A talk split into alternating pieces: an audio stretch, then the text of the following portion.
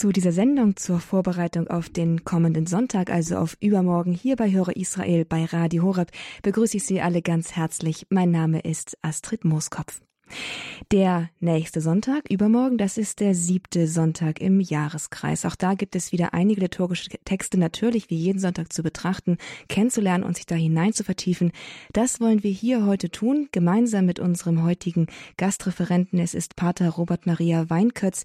Er gehört der Gemeinschaft der der Gemeinschaft der Brüder in Waghäusel an, dem Kloster der Mutter vom gütigen Herzen. Ich darf ganz herzlich Pater Robert Maria hier begrüßen. Herzlich willkommen. Ja, Dankeschön und auch einen herzlichen Gruß an alle, die jetzt zugeschaltet sind. Ja, liebe Zuhörer, Sie dürfen in der ersten Zeit dieser Sendung erst einmal zuhören, die Texte mit betrachten, den Auslegungen von Pater Robert Maria folgen, aber dann können Sie auch am Ende der Sendung, wenn noch Zeit ist, jeweils, es wird noch Zeit sein, ganz sicher, hier anrufen und auch Ihre Eindrücke, Ihre Gedanken zu dem Thema diese, zu diesen Texten, die wir heute lesen, mit einbringen. Sie können auch Fragen stellen, wenn Sie etwas nicht verstanden haben. Und dazu werden wir dann am Ende der Sendung die Leitungen hier, die Telefonleitungen öffnen. Also herzliche Einladung, schon jetzt das Telefon bereitzulegen und sich am Ende der Sendung hier auch ganz aktiv mit einzubringen.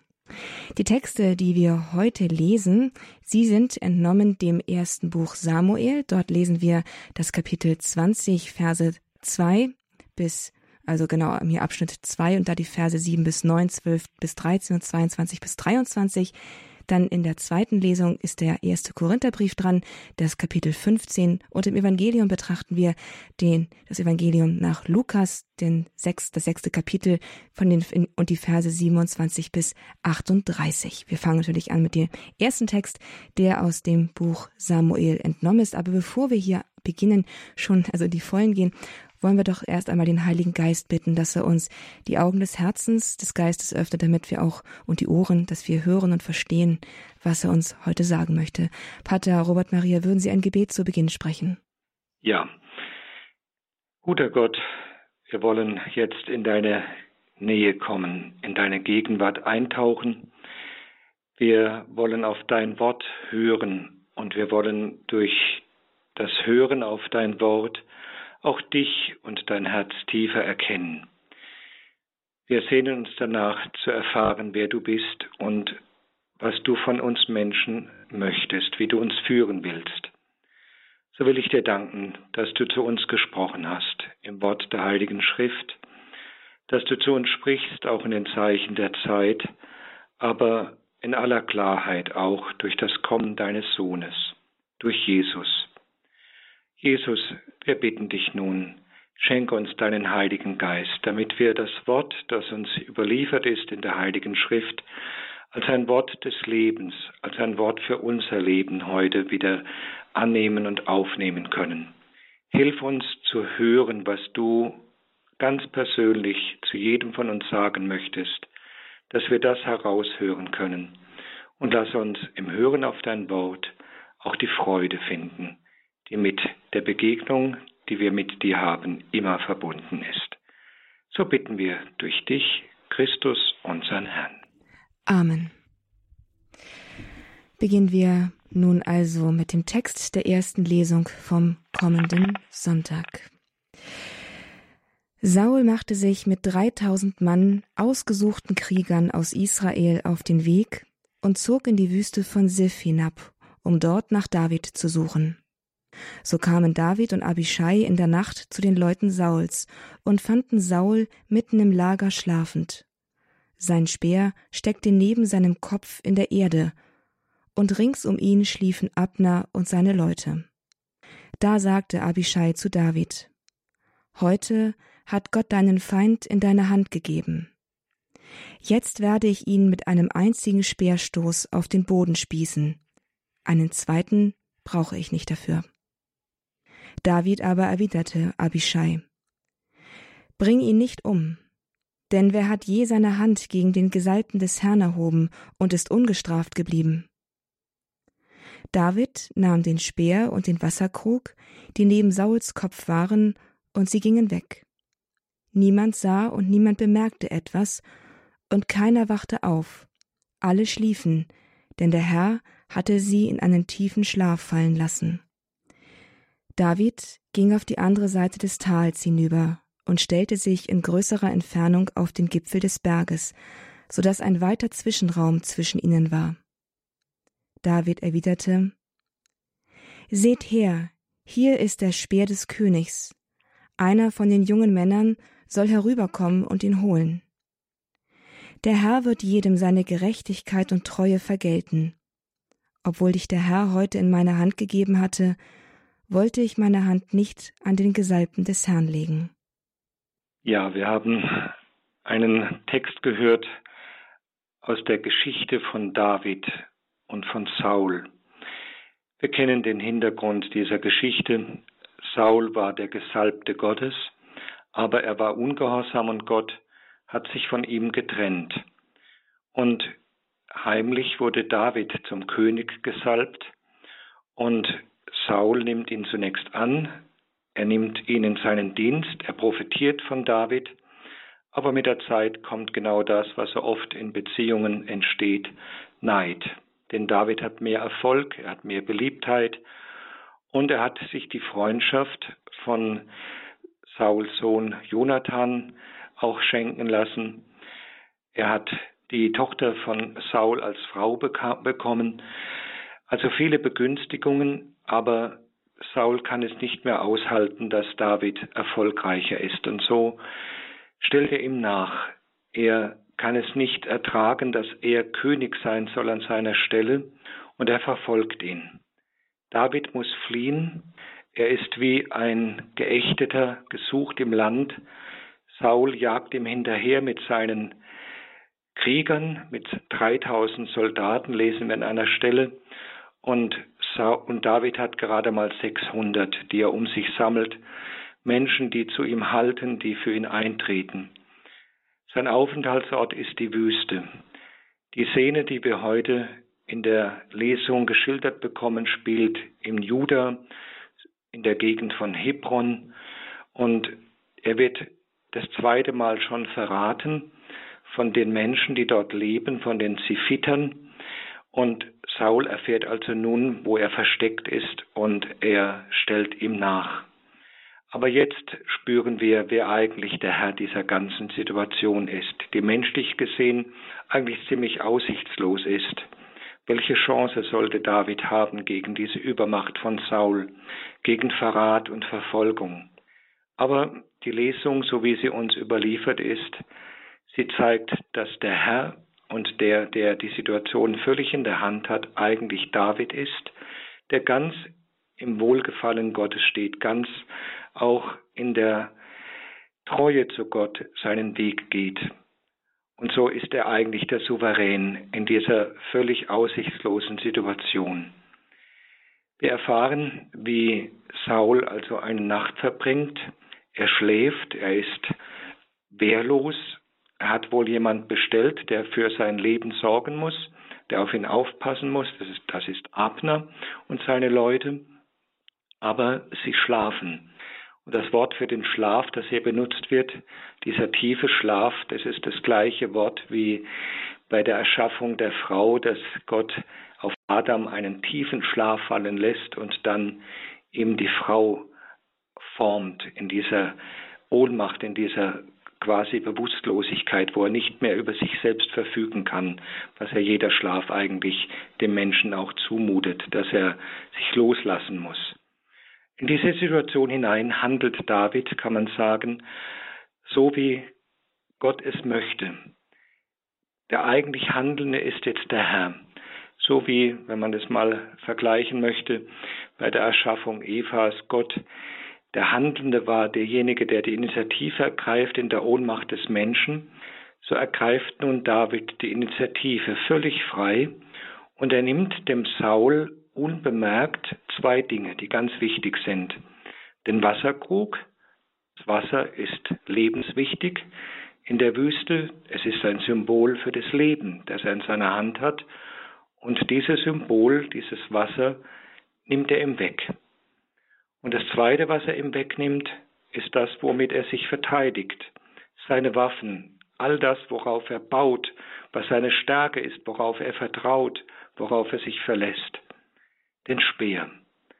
So nimmt er beide Dinge mit und geht weg von Saul, bis er wieder aufwacht. Und so wird dann die Situation geschildert. Nach dem Erwachen Sauls meldet sich David und er macht ihm klar, dass er in dieser Nacht ganz in Gottes Hand war und in der Hand Davids und dass David eben ganz anders gehandelt hat, als es menschlich erwartet, zu erwarten gewesen wäre. Der, der im Namen des Menschen spricht, das ist Abishai. Abishai ist ein Verwandter von David, er ist ein Cousin und er spricht eigentlich so, wie viele es tun würden. Er sagt ganz klar, nimm doch jetzt die Gelegenheit wahr, nimm Rache und töte Saul. Aber David tut es nicht. Und er tut es aus einem Grund vor allen Dingen nicht. Aus Ehrfurcht vor Gott und aus Ehrfurcht vor dem Gesalbten des Herrn. Er will Gott Gott sein lassen und er will nicht in die Rechte Gottes eingreifen. Und das ist der eigentliche tiefste Grund. Die Ehrfurcht vor Gott und vor seinen Rechten, vor dem Tun Gottes. Und auch das Vertrauen, das er gewonnen hat im Laufe dieser Flucht, dass Gott für ihn sorgt und dass er nicht so viel selber in die Hand nehmen muss. Denn einige Kapitel zuvor ist eine andere Geschichte geschildert, wo wir gemerkt haben, wie Gott den David lernen lässt. Sie können das gerne mal nachlesen. Das geht um Nabal und seine Frau. Und Nabal hat dem David ziemlich gekränkt und ihn in seiner Ehre tief verletzt, dass David so erzürnt war, dass er Nabal mit seinem ganzen Besitz töten wollte. Und er wird nur noch gehindert durch die Frau von Nabal, durch Abigai, die ihn beschwichtigt und Geschenke bringt. Und David erkennt, diese Frau war von Gott gesandt, dass er nicht in seiner eigenen Vollmacht nun eingreift und Rache nimmt, sondern Gott es überlässt, für sein Recht zu sorgen. Das hat er gelernt und das ist etwas, was wir in diesem Moment auch in dieser Geschichte spüren dürfen dass David völlig bereit ist, jetzt auch ganz und gar Gottes zu überlassen, auch den Gesalbten und nicht selbst Hand an Saul zu legen und nicht selber sich jetzt ja den Vorteil zu verschaffen, den er haben könnte. Das ist wirklich Stärke. Das ist Herzensstärke, die David gelernt hat. Und das ist Gottes Furcht, die wir hier spüren. Und das ist etwas, was mich auch angesichts der Situation, in der wir manchmal stehen, auch jetzt in dieser Zeit doch tief beeindruckt. Dass David nicht auf die menschliche Macht, auf seine menschliche Möglichkeit baut, sondern ganz und gar mit Gott rechnet.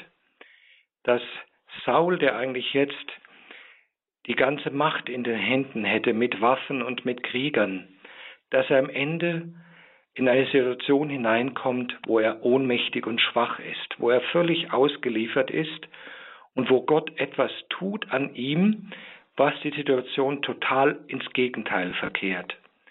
Und das finde ich eigentlich sehr mutvoll oder sehr ermutigend, weil wir an dieser Geschichte sehen, dass Gott, wenn wir bereit sind, ihm Situationen völlig zu überlassen, auf unsere Rechte und auf unsere gute Einsicht und so weiter mal zu verzichten und einfach es Gott zu übergeben, dass er in dieser Ohnmacht hineinwirkt und eine Situation völlig verwandeln und verändern kann. Aber das braucht eben die Rücknahme des Menschen, dass er auf das verzichtet, was ihm jetzt eigentlich vor Augen ist, auf seine eigene Kraft, auf sein eigenes Recht, auf sein Handeln, sondern dass er bereit ist zu warten, wie Gott es tut. Und Gott wird auch mit Saul seinen Weg gehen. Also eine wunderbare Geschichte von David, die uns lehren kann, auf Gott zu bauen, mit Gottes Möglichkeiten zu rechnen und die uns auch ermutigt, auch hineinzugehen in die Ohnmacht, in die Schwäche und mit der Hilfe Gottes zu rechnen, der eben auch in der Schwachheit des Menschen gerne am Werk ist und der in der Schwachheit letztlich auch dem, dem David die Oberhand gibt, da wo er den Saul in diese Situation hineingeführt hat, in der Nacht, in die Ohnmacht. Und da greift Gott ein und wendet es und schafft etwas ganz Neues. Er ist wirklich schöpferisch tätig und wendet das Blatt, sodass nun David derjenige ist, der hier die Situation völlig in der Hand hat und nicht mehr Saul. Das ist also ganz klar, der Akteur der Geschichte ist letztlich Gott. Und das kann uns sehr viel Mut machen, auf Gott zu vertrauen und nicht so sehr unser Menschenwerk zu vollbringen und auf unsere eigenen Kräfte zu vertrauen. Diese Gedanken zur ersten Lesung am kommenden Sonntag aus dem ersten Buch Samuel im Kapitel 26 nehmen wir jetzt mit hinein in eine kurze Musik und lassen sie ein bisschen in unser Herz sinken. Es war eine Auslegung von Pater Robert Maria Weinkötz aus dem Kloster Waghäuse. Er gehört zu den Brüdern vom gemeinsamen Leben und wird nach dieser kurzen Pause dann fortfahren mit der Auslegung der zweiten Lesung, die wir am kommenden Sonntag hören werden.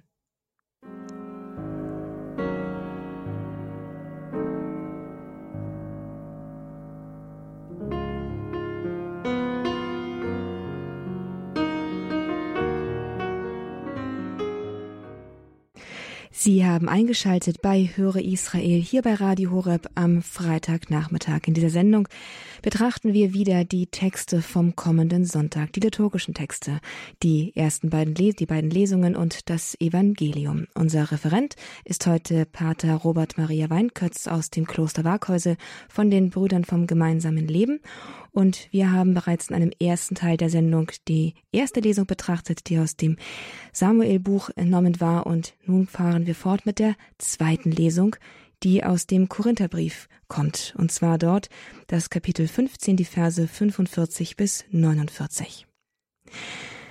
So steht es auch in der Schrift. Adam, der erste Mensch, wurde ein irdisches Lebewesen. Der letzte Adam wurde lebendig machender Geist. Aber zuerst kommt nicht das Überirdische, zuerst kommt das Irdische, dann das Überirdische. Der erste Mensch stammt von der Erde und ist Erde. Der zweite Mensch stammt vom Himmel. Wie der von der Erde irdisch war, so sind es auch seine Nachfahren. Und wie der vom Himmel himmlisch ist, so sind es auch seine Nachfahren. Wie wir nach dem Bild des Irdischen gestaltet wurden, so werden wir auch nach dem Bild des Himmlischen gestaltet werden. Ich finde es wunderbar, wie die Lesungen aufeinander aufbauen. Wir hören ja in der ersten Lesung immer eine Lesung aus dem Alten Testament, jedenfalls so im Jahreskreis, eine Lesung, die immer in Bezug steht zum Evangelium und in der zweiten Lesung eine fortlaufende Lesung, in dieser Zeit jetzt aus dem ersten Korintherbrief. Aber es ist wunderschön, wie die Texte ineinander greifen. Und wenn wir jetzt gerade dieses 15. Kapitel aus dem ersten Korintherbrief hören, da geht es um die Frage der Auferstehung. Es gab wohl einige Dinge, die Paulus klären wollte und musste in der Gemeinde und eigenartigerweise eben auch diese Kernfrage. Ist Christus wirklich auferstanden? Wie ist es mit der Auferstehung der Toten? Es gab interessanterweise, vielleicht auch beeinflusst durch die griechische Umwelt, die es schwer hatte, an die Auferstehung des Leibes zu glauben, eben auch viele, die sagten, es gibt keine Auferstehung der Toten des Leibes. Und da tritt nun Paulus auf den Plan und sagt, ja, wenn es die nicht gibt, dann ist ja auch Christus nicht auferstanden. Das geht demjenigen dem Text voraus, den wir eben gehört haben, dann ist eigentlich alles ja so wie es war. Denn wenn er nicht auferstanden ist, dann sind wir immer noch in der alten Situation der Gefangenschaft von Sünde und Tod. Deshalb ist es hier der Kern, der berührt wird. Es geht also nicht nur um etwas, was nachgebessert wird, um eine kleine Veränderung, sondern es geht um einen völligen Wandel, um etwas ganz völlig Neues, das Gott beginnt durch Christus. Und das ist das Herausfordernde auch der Lesungen und auch später des Evangeliums. Es geht eben nicht mehr um Fleisch und Blut, sondern es geht um den Geist, der eben in Fleisch und Blut hineinwirkt und alles erneuert. Die Möglichkeit hat Gott eben durch die Menschwerdung Jesu, der als sein Sohn menschliche Gestalt annimmt, ein menschliches Leben führt und unser Menschsein von innen her total verändert und verwandelt uns zu einer neuen Schöpfung macht. Und das ist genau das. Es ist keine kosmetische Reparatur oder Korrektur einer Erde, die eben ja ein wenig noch ja Verbesserung braucht, sondern sie ist ganz und gar durch Christus angenommen in ihrer ganzen leidvollen Gestalt, der Mensch eingeschlossen in seiner Gefangenschaft in Sünde und Tod. Und genau das wird nun durch Christus völlig erneuert und verwandelt. Eben nicht aus der Kraft des Menschen, sondern von Gott her. Und deshalb fängt nun Paulus an, am Ende seiner Argumentation darauf hinzuweisen, dass es hier darum geht, dass nun das Überirdische, das, was von Gott kommt, das ist, was auf den Plan kommt, was alles erneuert. Und so stellt er gegenüber den ersten Adam, also den ersten Menschen, so wie er geschaffen wurde von Gott, der auch gefallen ist, der nicht mehr in der ursprünglichen Ordnung ist, und er stellt ihn gegenüber dem letzten Adam, und das ist Christus, derjenige, den Gott geschenkt hat und der eben auf der Basis dieses ersten Menschen, den er angenommen hat in der Menschwerdung, den Menschen total neu macht und ihm aus der Vollmacht, aus der Macht seines Geistes ein völlig neues Leben, ein geistliches Leben einsenkt, und zwar schon seit der Taufe.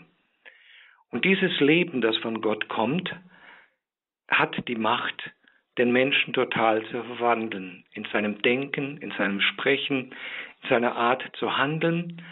Und dieser Geist, der von Gott in sein Menschsein hineingelegt hat, ist auch der Geist, der dem Menschen ermöglicht, in der Verbindung mit Christus zu siegen über das Böse, was auch sich in seinem Leben noch auswirkt, völlig ein neues Denken, eine neue Art und Weise des Lebens, einen ganz neuen Lebensstil sich anzueignen, aber nicht nur das, sondern auch den Tod zu überwinden aus der Vollmacht dieses Geistes. Adam, der erste Adam, der letzte Adam, der Mensch, der von der Erde ist, der Erde ist und von ihr stammt, und der zweite Mensch, also Christus und alle, die an ihn glauben, die mit ihm verbunden sein, der vom Himmel kommt und der alles, was irdisch ist, verwandelt. Wir haben die Möglichkeit, also nach dem Bild des Himmlischen, also nach dem Bild Christi, neu gestaltet zu werden. Und da greift die zweite Lesung, so sehe ich das, eigentlich nochmal auf, was wir schon in der ersten Lesung vorbereitet bekamen. David handelt eigentlich auf eine Weise, die menschlich gesehen zunächst mal völlig unverständlich ist. Er sucht nicht den Vorteil, er vertraut nicht auf seine eigene Stärke, sondern er handelt ganz von Gott her. Er lässt sich ganz von Gott her führen und er lässt Gott wirken. Und so ist auch der Mensch, den der Herr aus unserem Menschsein formen will, dazu eingeladen, dass er sich von Gott beschenken lässt, dass er sich von Gottes Geist führen lässt in seinem Denken, in seinem Handeln und darauf darauf vertrauen darf, dass Gott hineingreift in alles, in sein ganzes Menschsein. Und es geht ja noch weiter dann, das werden wir dann kommenden Sonntag vermutlich hören, wo es dann behandelt wird, ja, wie ist es dann mit der leiblichen Auferstehung? Wie wird der Mensch auferstehen? Ist es nicht zu viel verlangt, dass der Leib am Ende auch erneuert wird? Und Paulus im Blick auf die leibliche Auferstehung des Herrn, er kann sagen, auch der Leib des Menschen ist berufen zur Herrlichkeit. Auch das Leibliche und mit dem Leiblichen die ganze Gestalt, alles, was der Mensch gestaltet, was in dieser Welt ihm in seinen Möglichkeiten übergeben wird, alles, was er formt durch sein Denken, durch sein Handeln, alles kann ganz und gar von Gott verändert, verwandelt und erneuert werden. Ich finde das sehr schön wieder, weil wir damit den Blick gerichtet bekommen, nochmal ganz radikal. Du kannst nicht von, du kannst nicht mit Gott den Weg gehen und bleiben, wie du bist. Wenn du mit Gott gehst, dann darfst du von ihm erwarten, dass er, der dich zu einem neuen Leben geformt und geboren hat durch die Macht des Heiligen Geistes seit der Taufe, dann darfst du von ihm erwarten, dass er dich ganz und gar auch mit seinem Geist umformen kann, dass du nicht sagen musst, ah, ich bin halt ein Mensch oder das ist menschlich, wie wir so gerne sagen, und damit oft auch unsere Schwächen entschuldigen. Wir sind Menschen, das ist wahr, aber wir sind auch Kinder Gottes und wir haben aus der Macht der Kindschaft Gottes einen ungeheuer großen, weiten Horizont, nämlich das göttliche Leben ist vor uns, das ist in uns.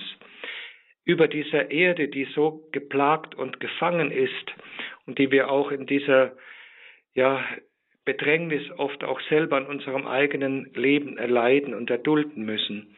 Über dieser Erde, über diesem Menschen, der niedergebeugt ist von Sorgen, von Kreuzen, da geht der Himmel auf durch Christus, durch die Begegnung mit Christus, durch die Begegnung mit dem neuen Adam, der sein Leben gibt am Kreuz für den Menschen und der ihn völlig aufrichtet und ihm dem Himmel zurückgibt. Die Frage ist also jetzt, die Paulus quasi an uns stellt. Minimiere nicht Gott auf deine Möglichkeiten, auf deinen Horizont. Reduziere nicht Christus auf das, was dir vorstellbar ist. Reduziere nicht das, was du dir denken kannst, wie Leben gelingen kann, wie die Erde sich entwickeln kann, auf dein kleines menschliches Maß, sondern lass dich herausfordern durch den himmlischen, durch Christus selber. Das werden wir dann gerade heute in diesem Evangelium nochmal ganz deutlich vor Augen geführt bekommen, was es denn bedeutet. Und auch das hat für mich ganz starke Zeitbezüge. Es ist nämlich darin die Frage verborgen, will ich als Mensch wirklich mich auf den Weg machen, das Himmlische zu empfangen, oder will ich Christus letztlich sagen, ach Jesus, pass dich doch uns an, pass dich unseren Möglichkeiten an, und dann werden wir das Evangelium immer mehr seiner Kraft berauben. Das Salz, das Feuer des Evangeliums wird immer mehr herausgenommen aus dem christlichen Leben. Und wir werden dann vielleicht noch eine Art Christentum leben, die im Grunde genommen ganz menschlich ist, die so angepasst ist in vielen Dingen, von ja die Menschen auch von uns erwarten, die sich aber auch nicht mehr groß unterscheidet von allem anderen. Und das ist genau das, was Paulus hier enorm bekämpft und wo er jetzt die Gemeinde in Korinth auffordert, streckt euch aus nach dem Himmel, streckt euch aus nach Christus, und zwar nach dem ganzen Christus, mit allem, was er fordert, aber auch was er schenkt. Das ist die Einladung an uns. Streck dich aus wie David nach Gott, Streck dich aus nach dem, ja, was Gott tun will und lass dich von Gott überraschen. Gehen wir jetzt so den Weg jetzt und lassen wir uns jetzt anhand dieser beiden wunderbaren Schriftworte auch jetzt vorbereiten für die Herausforderung, die uns gleich im Evangelium noch begegnen wird.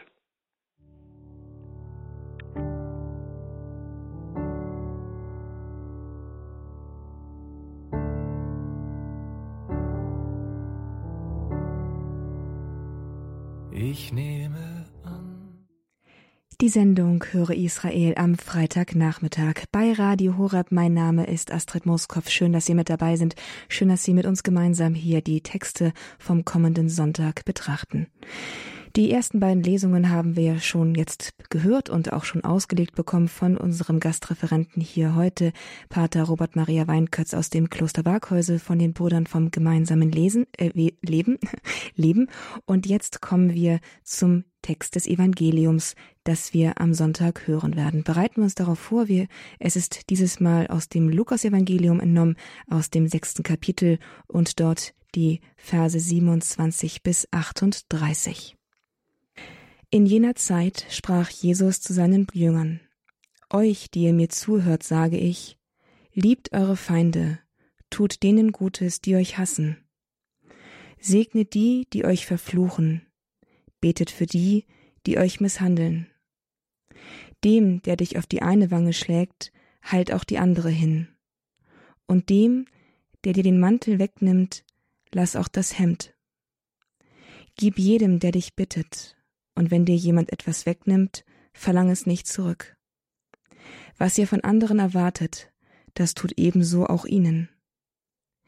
Wenn ihr nur die liebt, die euch lieben, welchen Dank erwartet ihr dafür? Auch die Sünder lieben die, die von denen sie geliebt werden. Und wenn ihr nur denen Gutes tut, die euch Gutes tun, welchen Dank erwartet ihr dafür?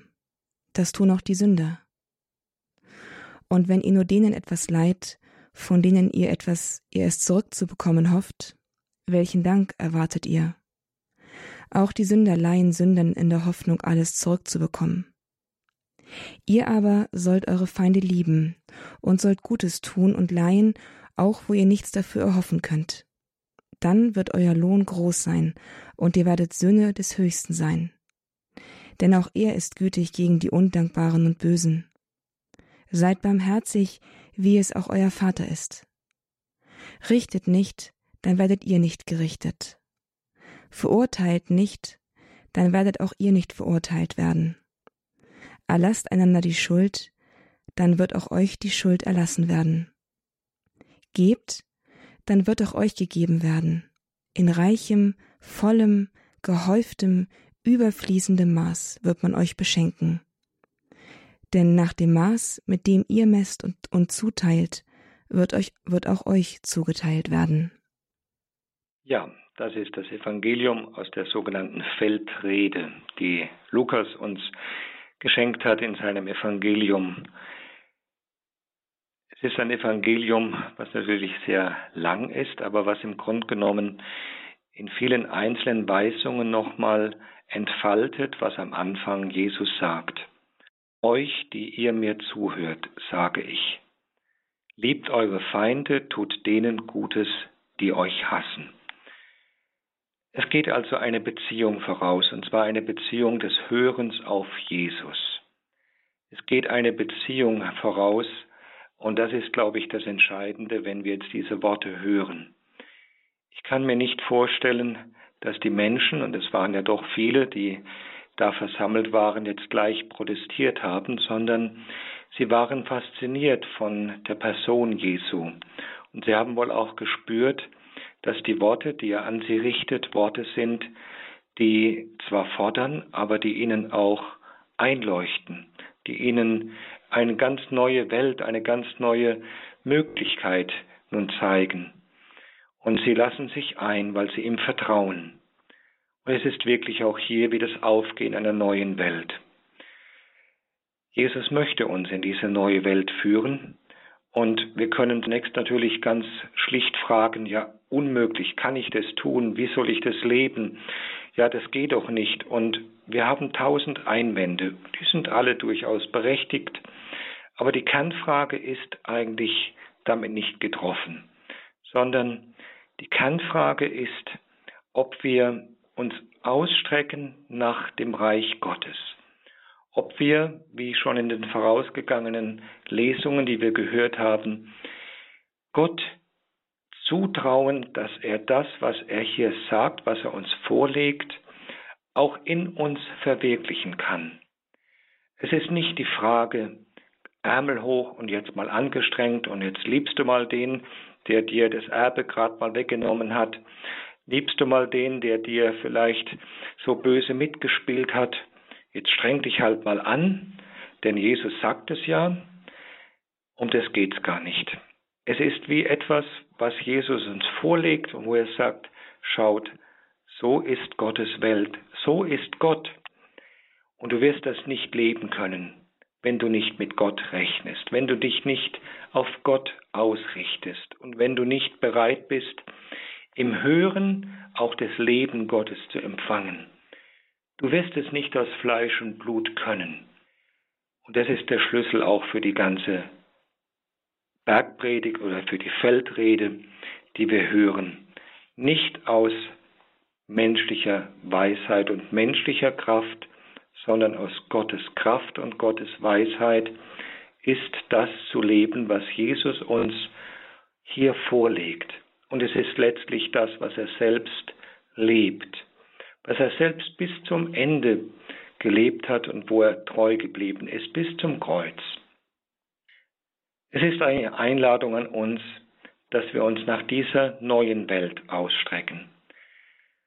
Wir werden nicht dem Evangelium gerecht, wenn wir es gleich in die Diskussion stellen und verhandeln, sondern wir müssen wie bei vielen Dingen, die uns Gott vorlegt, es beginnen zu leben, in kleinen Schritten. Es gibt Menschen, die haben nur ein Wort gelebt und sie haben dieses Wort versucht in ihr Leben aufzunehmen und dieses Wort umzusetzen. Liebt eure Feinde, tut denen Gutes, die euch hassen.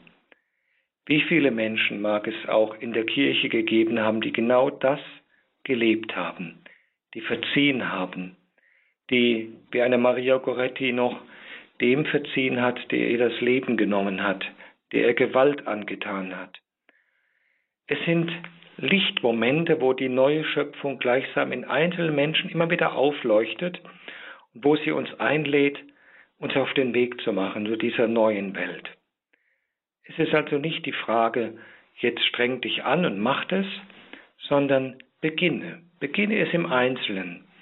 Da, wo du in der Gefahr bist, dein Herz zu verschließen, weil du schon so oft enttäuscht worden bist. Öffne es wieder neu und öffne es vor allen Dingen zuerst dem Geist Gottes.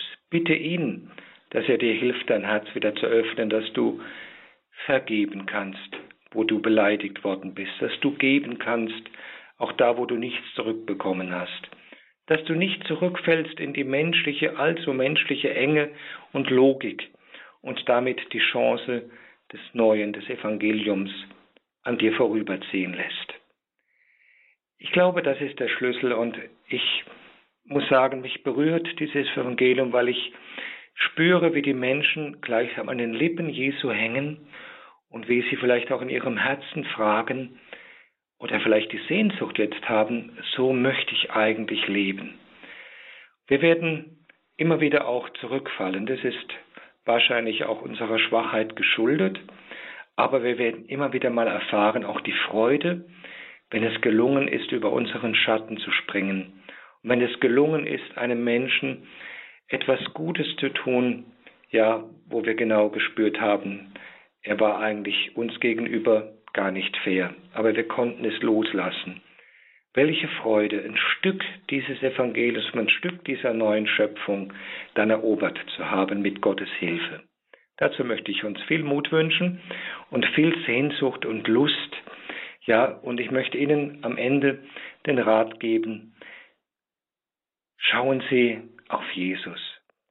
Kleben wir gleichsam an seinen Lippen und nehmen wir dieses Wort, was er uns sagt, wirklich ganz auf in unser Herz, nicht als so eine Art neues Gebot, eine neue Regel, das musst du jetzt tun, neue Anweisung vom Chef, sondern es ist etwas, wo Jesus sagt, das ist meins, das ist mein Leben, streck dich aus und willst du es nicht aufnehmen. Und in dem Moment, wo du es aufnimmst, bekommst du die Kraft aus dem Wort, du bekommst die Kraft von mir, es immer wieder auch umzusetzen in deinem Leben. Welche Ermutigung. Danke Ihnen, Pater Robert Maria, für die Auslegungen bis hierhin, für die Impulse zu den Texten, zu den liturgischen Texten des kommenden Sonntags, dem siebten Sonntag im Jahreskreis, die Sie uns hier in Höre Israel nahegebracht haben und in die Sie uns hier mit hineingenommen haben. Haben Sie ganz herzlichen Dank. Es geht ja noch ein bisschen weiter, liebe Zuhörer.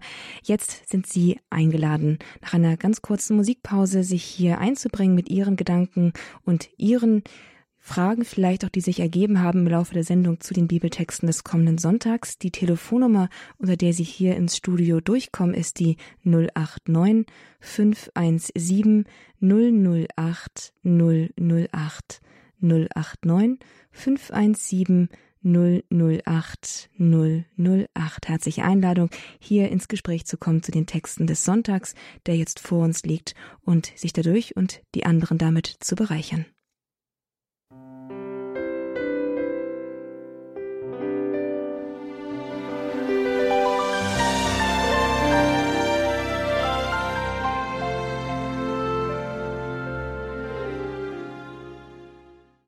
Sie hören Höre Israel bei Radio Horeb am Freitagnachmittag, am Ende der Sendezeit fast beinahe. Mein Name ist Astrid Mooskopf und ich freue mich jetzt mit, zusammen mit Pater Robert Maria Weinkötz, der hier unser Gastreferent ist und uns die Texte des kommenden Sonntags, die liturgischen Texte ausgelegt hat und uns Impulse dazu geschenkt hat, hier Ihre Anrufe und Ihre Beiträge jetzt noch begrüßen zu dürfen. Sie können anrufen und Ihre Gedanken zu den Texten mit einbringen oder auch Fragen stellen, wenn sie sich ergeben haben sollten. Die Nummer hier ins Studio ist die 089 517 008 008 und es hat bereits sich eine Hörerin gemeldet. Sie ruft an aus Heiligenbrunn im Schwarzwald. Hallo, Frau Herrmann. Ja. Grüß guten Gott. Abend. Guten Herr Abend. Pater Meier. Ich äh, freue mich, Ihre Sendung gehört zu haben. Und äh, die, diese, das von David, das habe ich aber so gern. Das höre ich mir so gern. Und wo, wo der dann geweiht, äh, wo er also, äh, wo der, wie hieß der, ihn geweiht hat mit Öl und so. Und, und da war er ja dann auch König. Äh, äh, ja, da ist er immer zum Saul, gut, äh, Saul, und, und der, wenn der Mann manchmal so to getobt hat, da hat man den, hat David geholfen und er hat dem Saul auch äh, vorgespielt mit seiner äh, Laute, das höre ich auch so gern, und da hat sich der König beruhigt. Aber er war dann später, war er eifersüchtig, weil er eben äh, wenige Soldaten umgebracht hat als der David. Aber Gott hat ihm zeigen wollen, hey Saul, ich bin, ich habe die Macht über dich und, äh, und du musst an mich glauben. Und, und wo der David ihm dann, wo er geschlafen hat, äh, hat er ihm ja das, den, den Topf, den, das Wasser weggenommen und das Schwert. Ja, dann mhm. hat der andere gesagt, dann jetzt kannst du ihn ja töten. Nein, also hat der David gedacht, das darf, mhm. darf man doch nicht einen einfach umbringen, das ist doch Mord. Und das, das bedeutet, dass man auch wachsam sein soll und, und ein hörendes Herz haben soll. Ja. Und wo er in der Höhle war, der David, der hätte ihn auch noch mal umbringen können. Ja, er hat wirklich auf Gott geachtet und das ist das Schöne bei ihm, dass er ein Mensch war, der sein Herz auch ganz nah bei Gott gehabt hat und von Gott her sich leiten ließ. Und von daher ist es sehr schön, auf diesen Weg von David zu schauen. Und Dankeschön. Ja. Ja, Frau Herrmann, danke, dass Sie das jetzt auch nochmal hier eingebracht haben. Ihre Gedanken dazu haben Sie herzlichen Dank. Und wir haben auch schon eine weitere Hörerin jetzt hier in der Leitung. Es ist Frau Sperl aus Meitingen. Grüß Gott, Frau Sperl. Grüß Gott, hier ist Frau Sperl aus Meitingen. Ich möchte dazu sagen, äh, aus eigener Kraft könnte ich das nicht machen, sondern ich muss Gott immer darum bitten im Gebet, dass er mir die Gnade gibt. Und wenn ich auch manchmal fall, dass ich immer wieder sage, das kann ich nicht. Aber wenn ich mit Gott gehe und, und mich ganz auf Christus einlasse, dann kriege ich die Gnade und, äh, und ich, ja, ich freue mich dann, dass ich es auch fertig bringe, dass ich, die, dass ich das überwunden habe. Und ich denke, es ist auch dem anderen gegenüber, wenn ich, wenn da irgendwie ein Zoff war, dass der mit einwilligt, dass er vielleicht nicht äh, auch dazu steht. Also mhm. das wäre mein Gedanke dazu. Ja, es ist wirklich wichtig, hier auf Gott zu bauen und auch darum zu bitten. Ich denke auch so ein Gebet, was ich mal empfangen habe, nicht ich, aber ich habe es von meiner geistlichen Mutter mal mitbekommen, das finde ich ganz wichtig in so einem Zusammenhang. Jesus, mit deiner Hilfe will ich, und dann kann ich einen Namen einfügen, dem und dem alles vergeben und gib ihm auch die Kraft, dass er mir alles verzeihen kann, vergeben kann. Das heißt, ich muss Jesus bitten, ich darf ihn bitten und dann darf ich auch die Erfahrung machen, dass Gott mir diese Kraft der Vergebung, die Kraft der Versöhnung schenkt. Aber das Bitten, das sich danach ausstrecken, so wie Sie es gesagt haben, das ist auch Teil von uns. Und das ist auch das, was Gott, glaube ich, möchte, dass wir die Schätze abholen, die er für uns bereitet hat und gerade die Dinge uns schenken lassen, wo wir sagen, da bin ich so arm, ich kann gar nicht gut vergeben, aber Jesus, mit deiner Hilfe Bitte hilf mir jetzt und hilf auch der anderen Person, mir zu vergeben. Nur um ein Beispiel aus dem Evangelium mal herauszunehmen. Dankeschön, Frau Spall. Und wir kommen jetzt zu einer letzten Hörerin hier bei Höre Israel, wo wir die Texte des kommenden Sonntags betrachtet haben. Es ist Frau Oeller. Sie ruft an aus Freib Freiberg am Neckar. Ja. Hallo, Frau Oeller. Hallo, Frau Muskopf. Grüß Gott, Herr Pater Robert Maria. Äh, Nochmal auf den David zurückzukommen. Also, äh, solange Gott vertraut hat und, und ihn einbezogen hat in sein Leben, äh, war er auf der sicheren Seite. Aber er ist ja auch einmal sehr schwach geworden, ähm, als er da von seinem Untertan die, die Frau äh, mit seiner Frau äh, Ehebruch begangen hat und, und sein Untertan dann an die Front schickte, da, damit, damit er umkommt. Und äh, also da, da hat er menschlich gehandelt, da hat er Gott nicht mit einbezogen. Und äh, das ist auch für uns ein, ein großes Beispiel, dass wir, wenn wir Gott nicht vertrauen und ihn nicht mit einbeziehen in, in unser Leben, denn äh, der Widersacher, der, der wartet ja schon darauf, gell, dass er da irgendwie äh, zum Zuge kommt. Also es ist, ähm, ja, wir Menschen sind eben schwach auch, gell? Ja, aber die Größe von David bestand ja auch dann wieder darin, dass er bereit war, wirklich dann auch Buße zu tun und sich ganz und gar dann in Gottes Hand gegeben hat, nachdem er ganz aufrichtig auch seine Schuld anerkannt hat und dazu gestanden ist. Auch das ist etwas, was Gott uns in seinem Leben, das er auch diesen Bruch eben kennt, uns zeigen will. Und das ist auch etwas Schönes, was wir wieder im Leben von David bewundern dürfen. Ja, vielen Dank. Ja, damit sind wir bei der letzten Hörerin angekommen und auch am Ende unserer Sendung. Da waren noch einige schöne Impulse dabei, schöne Beispiele, wo es denn das uns als Autonomalverbraucher oft schwerfällt, den Einbruch Gottes in unsere oft zu enge Wirklichkeit auch anzunehmen. Vergebung und wenn wir selbst schuldig geworden sind, das sind Situationen, da fällt es uns oft besonders schwer. Und an dieser Stelle auch an von meiner Seite einen ganz herzlichen Dank an Sie, Pater Robert Maria Weinkötz, dass Sie uns diese Texte auf mal so aus einer anderen Perspektive nahegebracht haben. Haben Sie ganz herzlichen Dank. Ja, gerne. Liebe Zuhörer, diese Sendung, die ist auch noch einmal nachzuhören. Lohnt sich vielleicht, wenn man sich, wenn man nicht, sie nicht ganz hören konnte, morgen noch einmal vor, bevor man in die Heilige Messe geht. In unserer Mediathek ist sie in Kürze als Download verfügbar unter www.horeb.org in der Rubrik Höre Israel im Mediathek-Angebot. Und auch als CD können Sie sie bestellen. Rufen Sie einfach bei unserem CD-Dienst an unter der 08328 921 120. Und ich darf mich jetzt verabschieden. Das letzte Wort soll gleich unser Pater Robert Maria Weinkötz aus dem Kloster Waghäusel haben. Ich darf mich von Ihnen verabschieden, liebe Zuhörer. Nach der Sendung geht es weiter mit, den, mit dem Gebet der Vesper, dem Abendgebet der Kirche. Wir sind dann verbunden mit den Klarissenkapuzinerinnen im Kloster Bethlehem, Kloster Bethlehem in Koblenz. Aber jetzt darf ich erst einmal Sie, Pater, Pater Robert Maria Weinkötz, um den Segen zum Abschluss dieser Sendung bitten. Ja, ich danke allen, die sich Zeit genommen haben für Gott. Das ist auch schön und ein großes Geschenk von uns, für uns. Allmächtiger und barmherziger Gott, du hast durch deinen Sohn zu uns gesprochen. Lass uns immer wieder über dein Wort nachsinnen, damit wir reden und tun, was dir gefällt. Dazu segne euch alle der allmächtige Gott, der Vater, der Sohn und der Heilige Geist. Amen. Gelobt sei Jesus Christus. In Ewigkeit. Amen.